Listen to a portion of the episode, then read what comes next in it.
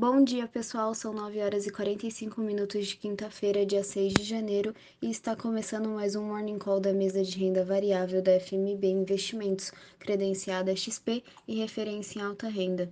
O índice Bovespa fechou a quarta-feira em queda de 2,42% aos 101.005 pontos com aumento da aversão ao risco após a divulgação da ata da última reunião do Federal Reserve, que deve acelerar a normalização da sua política monetária contra a alta da inflação e os receios fiscais no cenário doméstico brasileiro.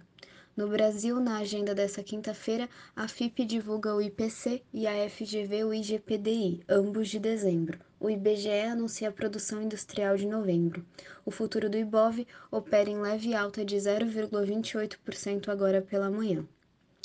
As bolsas americanas fecharam em queda após a ata do FID indicaram um aperto das condições de liquidez inesperado, com discussões sobre a aceleração da alta de juros e redução do balanço do Banco Central americano.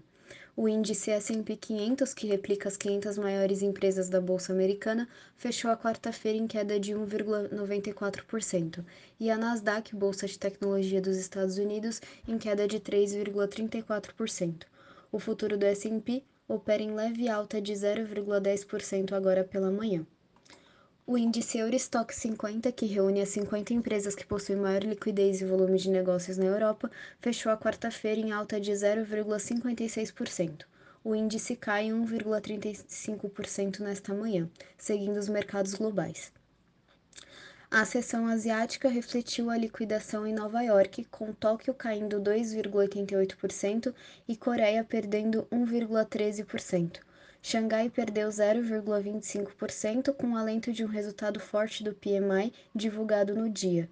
Hong Kong subiu 0,72% com recuperação de papéis de tecnologia que haviam tido liquidação na véspera, pressionados por sanções do governo chinês. O dólar futuro fechou a quarta-feira em alta de 0,39%, negociado a R$ 5,73, e o petróleo do tipo Brent, referência da Petrobras, fechou ontem em alta de 0,54%, cotado a 81 dólares por barril. O minério de ferro negociado em Singapura, referência para a negociação do mineral no mundo, está cotado a 127 dólares e 65 centes por tonelada, subindo 2,71% em relação a ontem. E o ouro fechou a quarta-feira em alta de 0,81%. Uma excelente quinta-feira a todos e bons negócios.